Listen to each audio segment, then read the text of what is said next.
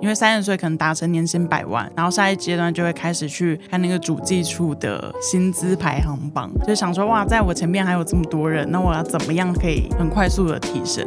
可是看完这个压力非常的大，还蛮不快乐的。发现我过去是因为一直在追赶那个年薪嘛，或者是追赶某一个状态，就是比如说想要变成主管或者变很厉害的一个 title，但后来就发现说，其实这些都不是让我过得很快乐、很重要的事情。Hello，大家好，我是 Grace，欢迎收听。最近工作还好吗？最近工作还好吗？是我们很常和朋友聊天的开场白。但除了好与不好以外，很多说不出口的、没有被了解的、不知道和谁说的，希望都能在这里聊给你听。节目每次会邀请一位在职场上努力发光发热来宾来和我们聊聊最近的工作与生活。今天我非常开心又邀请到我的合作伙伴，已经一年前就是已经上过我们的节目，然后大家都非常喜欢的小兔。耶，大家好，我是小兔，又来上节目了，回归。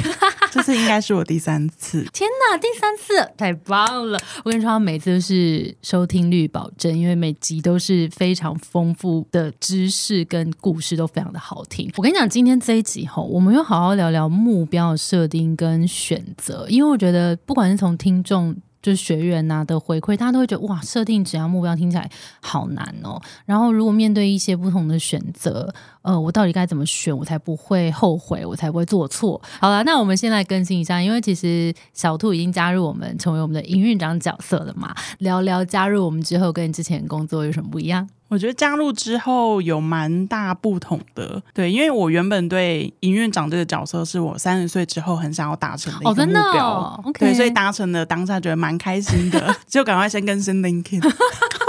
但更新了之后就开始 开始迷惘哦，真的，就想说营运长到底要做到哪一些，啊所以就去各种研究说到底营运长都在做什么。但研究一番就发现，营运长角色其实比较就是执行长的左右手，所以就发现说其实要做的事情还蛮多的，然后怎么样可以让。公司可以稳定的成长，然后顺利的活下去。其实这件事情就蛮像是共同创办人。对啊，是，对，是，嗯嗯，就会是你公司的大大，就是这个大家庭的大家长嘛。嗯嗯，对，所以就会发现说，其实跟我过去的单一角色很不一样。哦，我需要顾及的层面又更多了。嗯，所以又比较能理解说，过去我在抱怨老板们的一些事情，现在好像回归到自己身上是不能再抱怨了。好，那我们赶快回顾一下，来聊一下小兔。身上其实之前真的做过蛮多不同的角色，像是 BD 啊、特助啊、营运啊。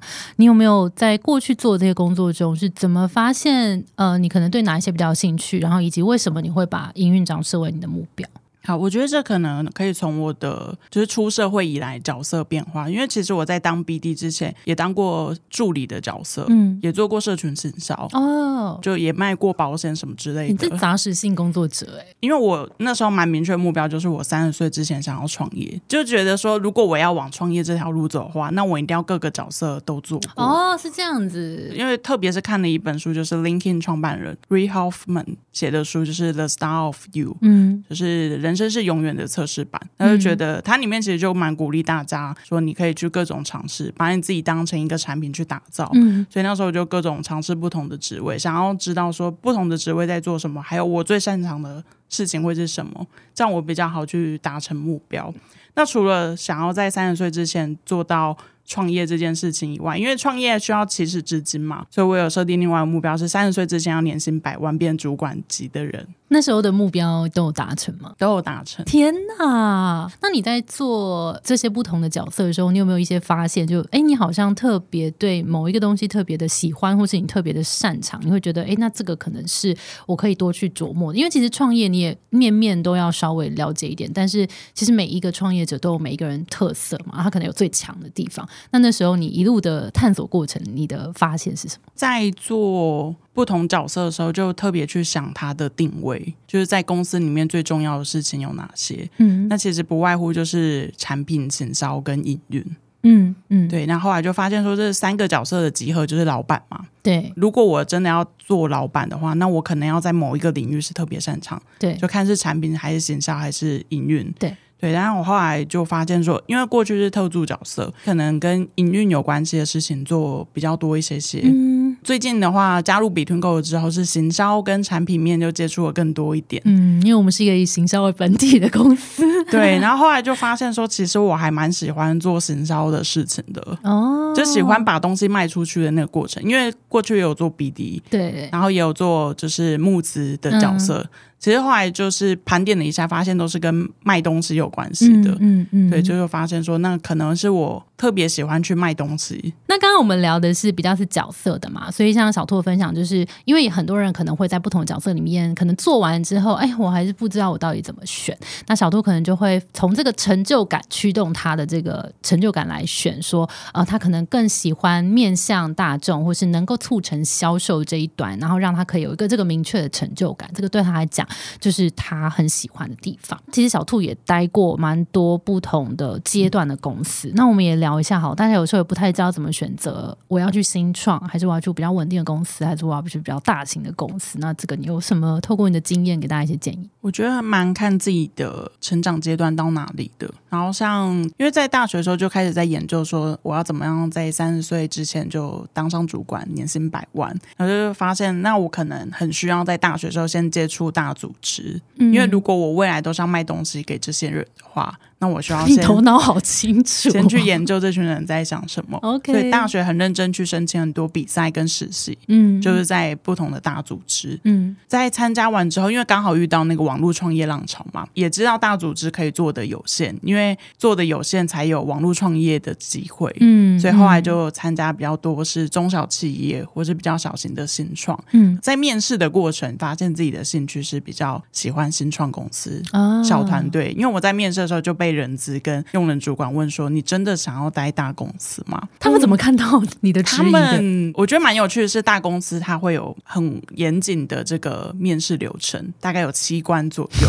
所以其实也蛮鼓励大家可以去争取一些大公司的面试机会，来帮助自己更了解自己。我觉得是蛮好的一个过程。其实之前我们好像有几个来宾，大家也分别不约而同聊到这件事，就是透过面试的过程，也是更了解 自己的一个过程。是因为你从你跟面试官聊接下来的这个工作，不管是他给你的 feedback，或是你跟他聊起来，你对于这个东西你是不是有兴趣，跟你可能会往哪一个方向思。思考他给的题目，好像都会更了解你自己对于目前手上这一个选择到底有没有真心喜欢。没错，而且他们问的问题都会很精准。所以你觉得刚有提到说，你可能从面试的过程当中，也有去发现自己可能比较适合中小型的，或者是新创公司的规模的公司。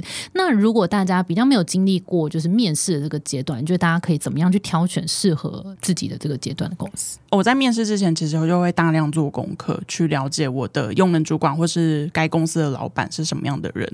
所以我就想尽办法去听他的演讲哦，实体的。或者是他曾经留在网络上面的一些足迹，就会想办法漏搜，然后去想办法去听他的 podcast 或者他的演讲、影片等等的。我觉得会蛮有帮助，因为最好的是他们公司自己有举办这种相关演讲，嗯，然后公司的人都在现场，嗯，你就可以去体验一下，说他们是怎么样一个氛围。嗯嗯嗯，这对你来说重要吗？我觉得超重要的。因为最好是他们搬在自己的公司，你就可以顺便去参观。那你有参加过什么样的活动？然后你觉得，哎，就是对他蛮有好感？我觉得像新创圈是 AppWorks 或是 Peak Large，他们很常举办，比如说相关的跟新创有关系的主题讨论。嗯，对，那会办在他们自己的场地，然后邀请不同的 Star 的 Founder。或者是正在里面工作的一些 director 去演讲，那我觉得现场的气氛就蛮好的，你就可以很快知道说这间公司他在想什么，嗯，以及他邀请来的人其实都是业界很厉害的人，嗯，所以你就可以马上收集到不同公司的 profile，嗯，就马上可以去了解说，那你自己最喜欢怎么样主管讨论的类型。的那个主管，可能他讲话的 style 啊，然后是不是？处理事情的风格是不是你会想要跟他一起工作的？对，还有我觉得这间公司怎么样办活动，就蛮能体现他这间公司。例如什么？例如你参加过很烂的是什么？很就是会很扣分的那种，很很一般的讲座，就是台上的很无聊，就是台上的人在讲，然后底下的人就没什么没什么互动，没有在管下面有没有在听那种，对，就各讲各的，各各睡各的这样。对，然后比较没有那种所谓 mingle 的 session，就让大家可以各自交流，因为看那个活动办的好不好，其实就可以知道他公司文化如何，大家在不在意？对，大家在不在意？跟他如果只是单纯的讲座形式，那我就觉得太无聊，你就把它变线上的直播就好了，也不需要现场去参加活动。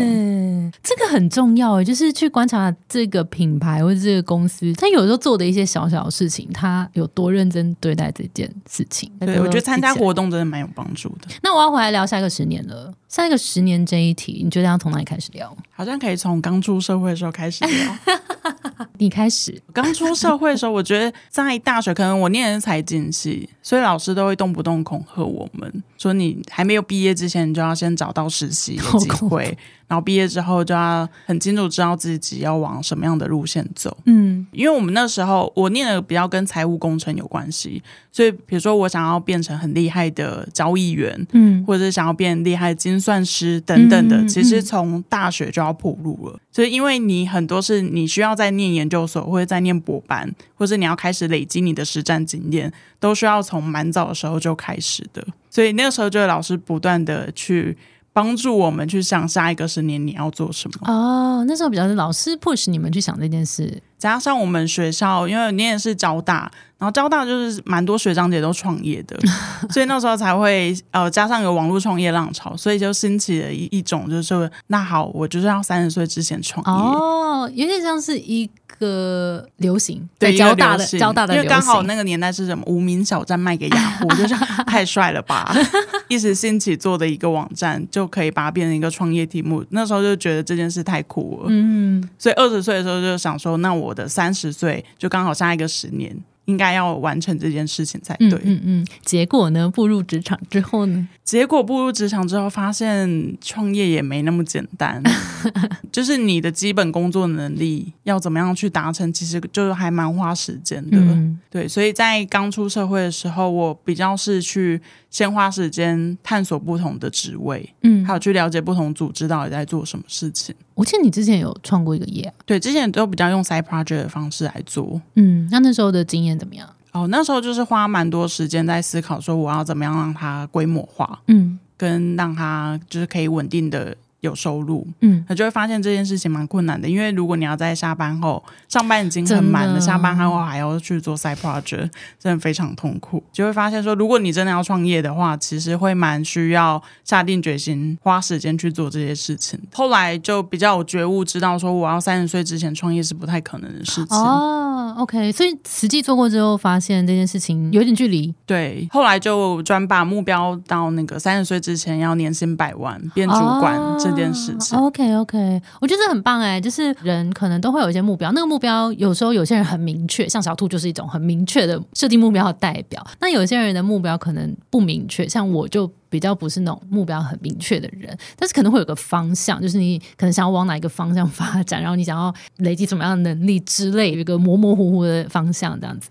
但是这个方向也不是说我定了就。一定要这样子，你实际去做过之后，你可能会知道它的可行性，或是你也会发现自己可能更有兴趣的地方在哪里，然后是可以随时调整。我觉得这也是一个蛮重要的观念，不然好多人、好多同学都会觉得我压力好大，那我我不要设定目标好了。对，我觉得有一个很大的关键是我原本是有想不开，想要去念 MBA，而且我要念的 MBA 是跟创业有关系的，我想要去。大概几岁的时候？大概二五二六，OK OK，就是工作个三四年之后，嗯，就想要去念 MBA，然后特别想要去 Stanford 念 MBA，嗯，因为觉得是戏骨创业天堂，嗯，所以应该要去那边朝圣一下，嗯，所以我在准备的过程就有去问很多可能。Stanford 毕业的学长姐，或者是跟这些创业 program 比较有关系学校毕业的人。哦，然后也顺便问了很多就是知名的创业家，OK，就发现其实如果我真的要创业，三十岁之前变创业家，其实大家都直接骂我说，那你就直接去创业就好，你为什么要去念 MBA？好像想不开，你还不如直接把钱变成你的创业起始资金。他们就有分析给我听，说 NBA 很多可能是 consultant 出身的人去念的，因为公司有赞助，对，又或者是家里本来就有事业要你去承接的人。对，然后最后一种还是像我这种疯子。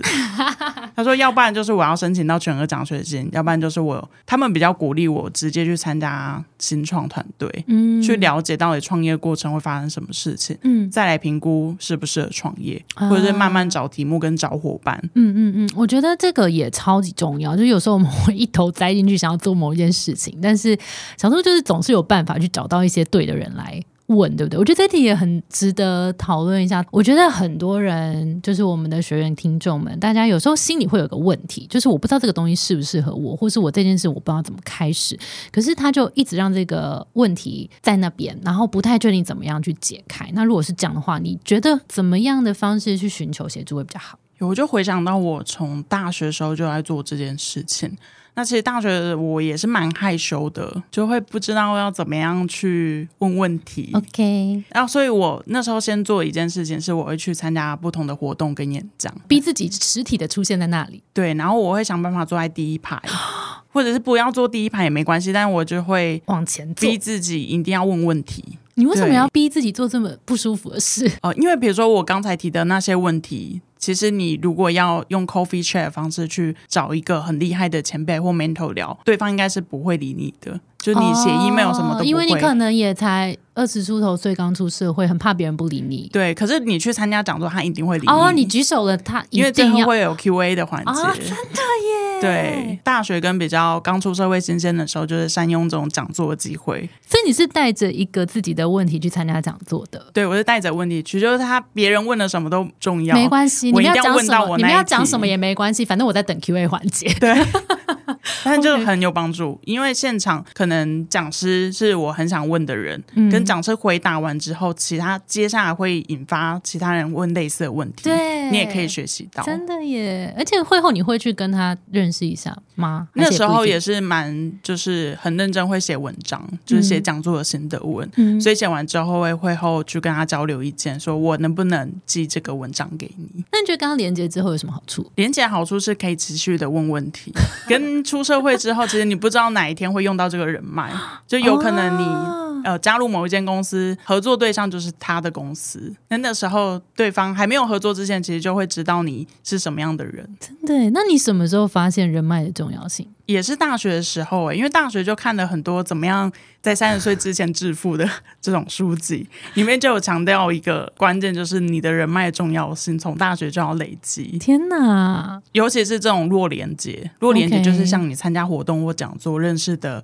讲师或者其他一起去听讲座的人。我觉得小兔很强的一个地方也是哦，每次我都问小兔说：“哎，这个如果想要做这件事情，有没有谁可以帮忙？”他就第一秒就会告诉我那个谁谁谁。他简直是新创，就是大家都会有 connection 的一个一个角色。这样，那我觉得去参加讲座这个方法也真的很实用诶，因为有时候我们去参加讲座，如果我没有一个明确的目的，的确有时候就会觉得啊，我今天去，我逼自己坐在那里。好像也不确定要干嘛，然后就自己在面如坐针毡，然后很很不舒服。又尤其是如果是内向者的话，我觉得啊人好多这样子。可是如果你是自己有一个问题去，然后你因为这个问题你会发问，然后甚至你可以引发跟旁边的人的一些讨论，然后再透过你自己去书写，把你今天讲座逼自己把讲座的心得，或是你上了一个什么课，然后你把心得整理一下。其实我后来发现，我现在在读书的时候，我也会记录读书的。笔记也是因为我觉得我以前有时候看书啊，看完之后你真的明年再跟我说这本书怎样，我完全记不得哎。但是我现在就会变成是我记得不是不一定是书的东西，但是我看到这本书之后，我自己的获得是什么，然后我把它记录下来之后，我就才有才有办法回来，这才是真的吸收变成我的。而且它有另一个附加功能是还可以跟这个讲师可能建立起一个连接，所以我觉得这个是大家如果去参加活动，真的可以试试看的一件事情。那当然，我觉得去 approach。讲师的时候，呃，我觉得态度也还蛮重要的。有没有先准备好？嗯，例如什么？准备什么？我觉得要先呃问问题的时候，其实就要先想清楚自己想要问的问题是什么，然后最好先自问自答回答过，就不要问太太蠢的问题。OK，什么叫太蠢的问题？太蠢的问题就是问他说：“哦，我适不适合去下一份工作之类这种问题。”哦，就是比较是自己的，对，太 personal 的问题先不要问。嗯，但问比较多，可能是问呃，讲是下一个十年他想要做什么，那他怎么样去定定这个目标，这样比较大的问题。那我们聊一下，你现在看未来的十年，跟你五年前看未来十年有什么不一样？五年前的时候，我的想法就会蛮单一的，因为三十岁可能达成年薪百万，然后下一阶段就会开始去看那个主计处的薪资排行榜，就想说哇，在我前面还有这么多人，那我要怎么样可以很快速的提升？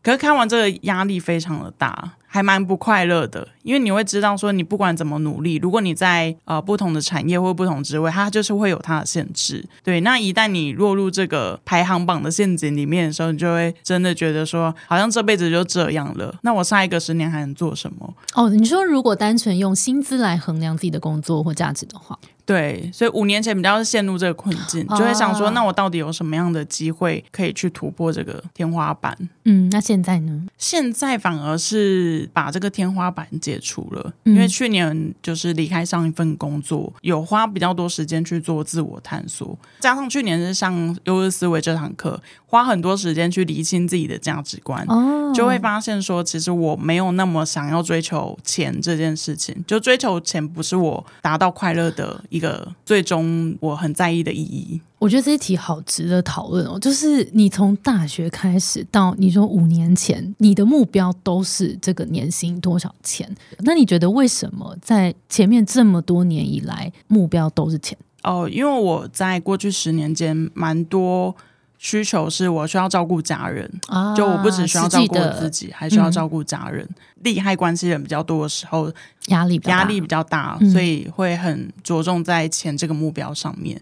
那因为去年刚好我爸爸过世之后，其实这个压力就解除了。嗯，就发现说，如果我不追求钱的话，那我。还要追求什么？哦，就是以前赚的钱可能是有真的有这个需求，所以我会需要一直赚钱。但是如果假设这个最大的需求没有了的时候，那我自己到底要什么？之前比较为别人考量，也为自己考量，就觉得好像我赚够了钱，我的人生其他问题都不是问题了，就觉得钱可以解决一切的问题。OK，然后后来发现，其实生命太脆弱了，钱可以解决的事情都是小事，钱不能解决的事情才是大事，才是我需要去思考的事情。OK，比如说长照啊，或者是好好照顾家人、照顾自己，嗯，等等的。所以像过去十年，我看的很多书都是跟投资理财，嗯，或者是这种职场成功成功。学等等的书籍有关系，但我去年就看很多哲学啊，就人生的意义呀，或者是就可能退休人士比较会看的书，就是我没有工作之后我要做什么。目前你会怎么说？你下一个十年可能会想要追求什么？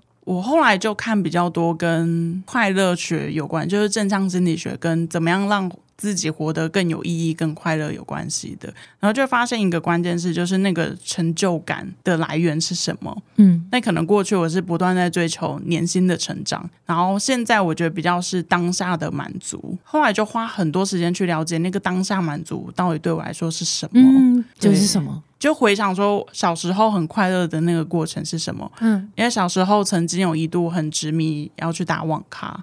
玩游戏的过程，然后玩游戏，我觉得最快乐不是说你达到比如说九十九等很强，而是在那个过程破了一些小关卡，嗯，难度适中，就是我可以去达成的目标。哦，然后一关一关的过，一关一关的过，嗯每天的小累积，嗯嗯嗯，所以现在比较是追求这个每天的小累积。哦，跟原子习惯有点像，就是你每天达成一点点，你不要去设定太困难的目标。这个好酷哦！所以对于你来说，其实，在工作里面，你同样都是追求成就感。但是可能前十年你都比较是在追求薪资来的成就感，那现在比较像是我每一天累积了一些什么，我破了什么样的关卡，解决了什么样子的问题，每一天的这些破关变成是你的成就感来源。对，每天的小累积，你觉得有这个转变对你的影响是什么？我觉得会让我比较没那么焦虑，焦虑感反而是来自于我每天要做什么。而而不是说我要完成那个很大的目标。因为可能三十岁之前就是想要追求年薪百万，那每天都去 check 说我离年薪百万距离还多远。那个时候会想说，那我加入了新创公司就是要让它上市柜。OK，那如果还没有上市柜，我就是一个 loser 这种感觉。但现在比较不会追求这种太远的目标，比较是去反思，那我当下应该要做什么。后来也就发现说，其实快乐不是说我得到了什么，而是我当下的那个状态如何。嗯，天哪，真的是很哲学。好，今天小兔呢？我知道，刚我们小聊了一下，他准备了一些书单给大家，所以大家也要听到最后。就等下最后他会推荐一些，如果你现在也在寻找自己的一个状态，有一些好书要推荐给你。接着聊一下，就是你也加入我们一段时间了，然后也陪一些学员找到他的方向。然后我们最近也有一个新课是优势定位嘛，可以聊一下你在最近陪伴学员一起成长的过程当中有没有什么发现，以及这堂课你觉得可以怎么样帮助他们？从去年加入 Between Girl 到现在。辅导学员就发现，大家的烦恼跟疑惑还蛮相近的，比较多是觉得说，到底我接下来可以做什么？嗯，下一个十年，对，下一个十年可以做什么？有有的可能没那么久，可能我的下一个三年，我的下一个五年这样子。对，就会发现这一题其实就跟我接下来的目标怎么设定有关系哦。因为像我自己就是会不断去设定目标的人，所以当其实我都不知道是你比较奇怪，还是我比较奇怪，到底谁比较奇怪？可能就是有不同的人。哎，大家留言给我们好不好？到底是会一直设定目标的人比较多，还是不设定目标的人比较多？这个我有点不懂哎。我觉得你比较奇怪，可能一半一半。好，大家留言给我们。对，就会发现设定目标原来是这么困难的一件事。对，然后这一题也刚好是在面试啊，或是在跟主管 one on one 的时候。大家很常会被问到的，就是你接下来要做什么？真的，你对自己的规划是什么呢？然后你加入公司之后，你想要达成什么？对，就是变成这个大灾问，是大家很常有的烦恼跟疑惑，所以才会特别有优势定位这堂课程。因为像去年去上优势思维课程的时候。也刚好是我自己的人生阶段走到比较需要自我探索，要去多了解自己的价值观啊、天赋这些。然后了解完之后，下一步就会回到这一题。嗯，所以我了解完自己之后，我要踏出去，我要做什么呢？我要做什么？对这一题就还蛮困难。没错，这堂课的诞生就是要接续在探索完之后，我要带着这些探索完的东西继续往前走。也发现说，设定目标这个过程其实没有那么简单，因为像我自己可能过去在比如说设定公司目标好了，其实。大家就会有很多工具嘛，比如说 OKR、OGSN、KPI、PDCA 等等不同的工具。对相关的数据，我有去买过去研究过，然后就会发现说，如果把它套用到自己的人生或职涯规划的时候。又会很不一样，嗯，就你不太可能直接用 OKR 或者是用 KPI 的方式去设定，对，因为就会落入我刚才的三十岁的那个陷阱。对，我可能设定目标，比如说 O OKR 的 O 就是三十岁变成主管，Key Result 就是年薪百万。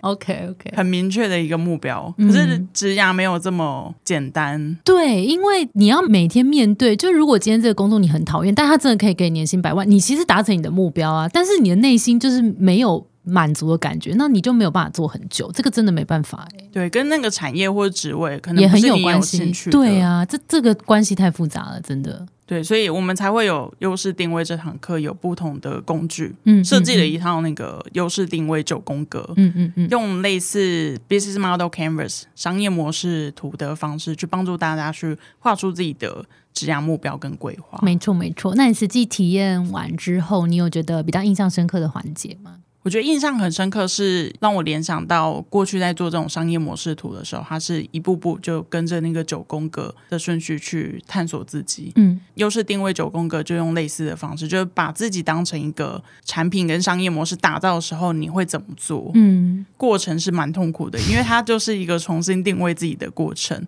那我觉得其实定位真的是最困难的，因为就是要知道自己。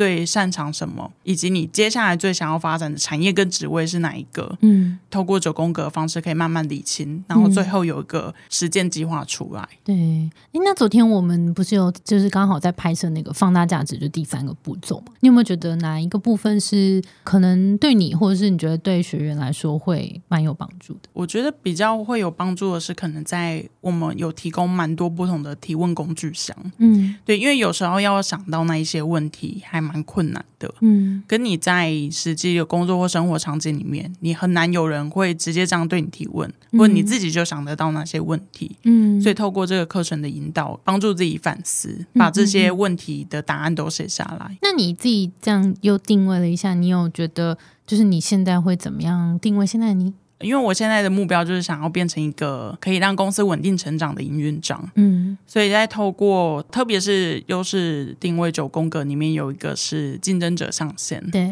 对，我觉得那个就是一个蛮好的定位工具，因为可能我过去定位自己就是 BD 跟很会募资的特助角色，嗯，但现在的话，营运长我就在思考说，那我应该要在哪边发挥我的长处，嗯，所以我把我原本擅长的 BD 给放进来，嗯，然后另外一块的话就是把新销放进来，嗯，想要变成一个 sales and marketing 很长的营运长，哦，很赞呢，结合一下，那你那时候是怎么做这个上线？你还记得吗？我那时候其实就是先把我自己擅长的事情全部列出来，那可能特别擅长在从零到一的市场开发、商业人脉累积等等的，就把它一一列出来之后，就挑选出我比较强的项目放在上线里面。OK，那你有找到一些比较像是竞争者或者学习对象的人吗？蛮多的。OK，因为从过去到现在，其实我都蛮。很常去搜寻我的竞争者，对，因为可能过去在当 BD 的时候，我就想说，好，那我 BD 做到底，我要做到什么程度？嗯，要上可能像 Netflix 的 BD 的 Writer 这种角色，所以我就会上 LinkedIn 去搜寻他的 profile，就是 Netflix BD 的 Writer profile。就是他的过去经历跟他做到什么事情，就会把它列入我的名单里面，跟我要达成的能力。嗯嗯嗯，这个我觉得也是一个超级实用的方式。就是其实里面我们那个九宫格里面有个叫呃竞争者分析。那其实不管是定位还是竞争者分析，有时候我们在想到这个东西，好像觉得是一个 plan，然后做完就做完了这样。可是其实在这个过程当中，比较想要带给大家的是，它是一个动态的过程。就像小猪他刚就一路以来的分享，就是他十年前、五年前。对于他家的目标，跟他在这个市场上面他的定位，其实都是不一样的。因为他自己也在成长，然后市场也在改变，他选择在哪一间组织也都不一样。所以，其实围绕大家身边的这些这些因素们，就是一直在改变。所以，当我们能够动态的去调整竞争者象限跟我们的定位的时候，我们比较知道自己站在什么位置会最有利。那我觉得这堂课最想要带给大家，就是找到那个最有利的位置。因为像小兔，就是回去盘点了一下，虽然他现在要做的营运长是他过去也做过营运，但是其实他过去还做过好多的事情，比如说他有 BD 跟 Sales Marketing 的 mindset 的思维，他要。用带着这样的思维来做营运长，那其实就比起好多一直以来都是以营运为主的人起来的这种营运长，会有非常不一样的独特性。那要怎么样把这个独特性放大，就可以帮助他在这个市场上面找到一个更独特的位置。在这个过程当中，呃，如果可以陪伴大家找到那个最好位置。你就有办法在面试，或者是你要去说服谁的时候，你就更知道你要强调哪一些事情。对，我觉得写完又是定位九宫格有个好处是，马上就可以去更新我 LinkedIn 跟我的履历。目标导向的人就是这样子。对，因为像 LinkedIn 上面是你可以放你三个介绍，就是在你的名字的底下，你可以放一句话介绍，或者是放一些关键字的 Hashtag。然后在履历也是，因为履历最上面是有 summary 嘛，就是你自己的个人介绍，让你用人主管或者是。HR 看到的时候，马上知道你是什么样的人，嗯，所以我觉得走完整个优势定位九宫格，最后会有一个很明确的定位，嗯，你就可以直接把它复制写在你的 LinkedIn 跟你的履历上面，嗯，很棒。哎，大家如果对于这个优势定位九宫格有兴趣的话，可以到资讯栏去看我们的一些其他延伸的资讯，然后可以来跟我们索取九宫格模板。也希望真的可以陪大家把现在的定位做得更清楚。对于下一个十年或是接下来规划要往哪里走，可以更清楚。好，那我们最后想要请那个小兔跟大家分享一下，大家对于职业规划、职业目标 下一个十年，你有没有一些推荐的做法或是书单？回想我前十年，我可能最参考的那个书籍是刚才有提到 LinkedIn 创办人写的书，就是《The Star of You》，人生是永远测试版。嗯。因为里面就提到说要把自己当成 star 来经营，所以我过去十年是蛮 follow 这一套做法的。但我最近就发现说，the star of you 还不够，我已经把自己打造成一个新创公司或产品的，那下一步是什么呢？别人是看我是什么样的产品，什么样的公司，所以我下一阶段比较是想要从 the star of you 变成 the category of you，就别人看我的时候，我是在属于哪一个类别，哪一个主题里面，我是最厉害的人。嗯嗯嗯，对，所以接下来就会蛮想要让自己变成，比如说线上教育界很厉害的营运长角色。嗯，所以这是我上一个十年的目标。嗯嗯，然后在做这个目标的时候，就发现呃，有一本书还蛮推荐给大家参考的，网络上面还蛮知名的 podcaster 跟投资人叫 Tim Ferriss。Tim Ferriss 他的 podcast 就是在。访问不同世界强者，嗯，就那些成功人士，去问他们过去二十年或过去的生涯历程里面做了哪些事情，帮助他成为现在的他。书名有点听起来很像诈骗集团，但是其实是蛮好看的一本工具书。好，你说我信。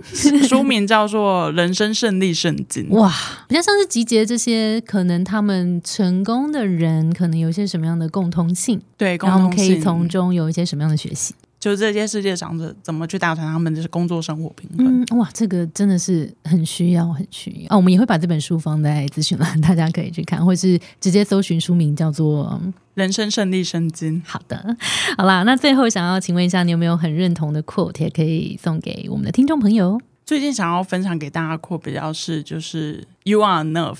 I am enough，嗯，这句话你足够了。对，因为我发现我过去是因为一直在追赶那个年薪嘛，或者追赶某一个状态，就是比如说想要变成主管或者变很厉害的一个 title。但后来就发现说，其实这些都不是让我过得很快乐、很重要的事情，比较是需要给自己拍拍啦。所以也想要给听众拍拍，嗯，就是其实我们已经很努力了。我觉得这个过程会蛮需要来给自己一个认可。比如说，你更新完你的 LinkedIn，你更新完你的履历，就会发现哇，原来我已经做了这么多事情了。对，所以就蛮鼓励大家可以去做这件事情，然后再给自己拍拍的，已经达成很多事了。好棒，正面。好啦，今天非常感谢小兔再次来精彩的分享。大家如果喜欢的话，记得到留言区帮我们留言一下，然后也可以跟我们分享你是有职涯目标还是没有职涯目标，或者是你有任何的烦恼，也欢迎来信。好，那我们今天的节目就到这边了。我们的节目是最近工作还好吗？如果你在职涯上遇到任何的烦恼，也欢迎到资讯栏看我们更多的服务。谢谢你的收听，我是 Between Ghost 的 Grace。我们相信，职场不是一个人的战斗，一群人一起前进，绝对会比一个人走得更踏实安心。我们陪着你一起把家走得更顺利。如果你也喜欢我们的话，欢迎订阅我们的 Apple Podcast，也分享给你身边的朋友或留言给我们，也可以到节目资讯栏追踪我们的 IG 和社团。那就下周见喽，我们拜拜，拜拜。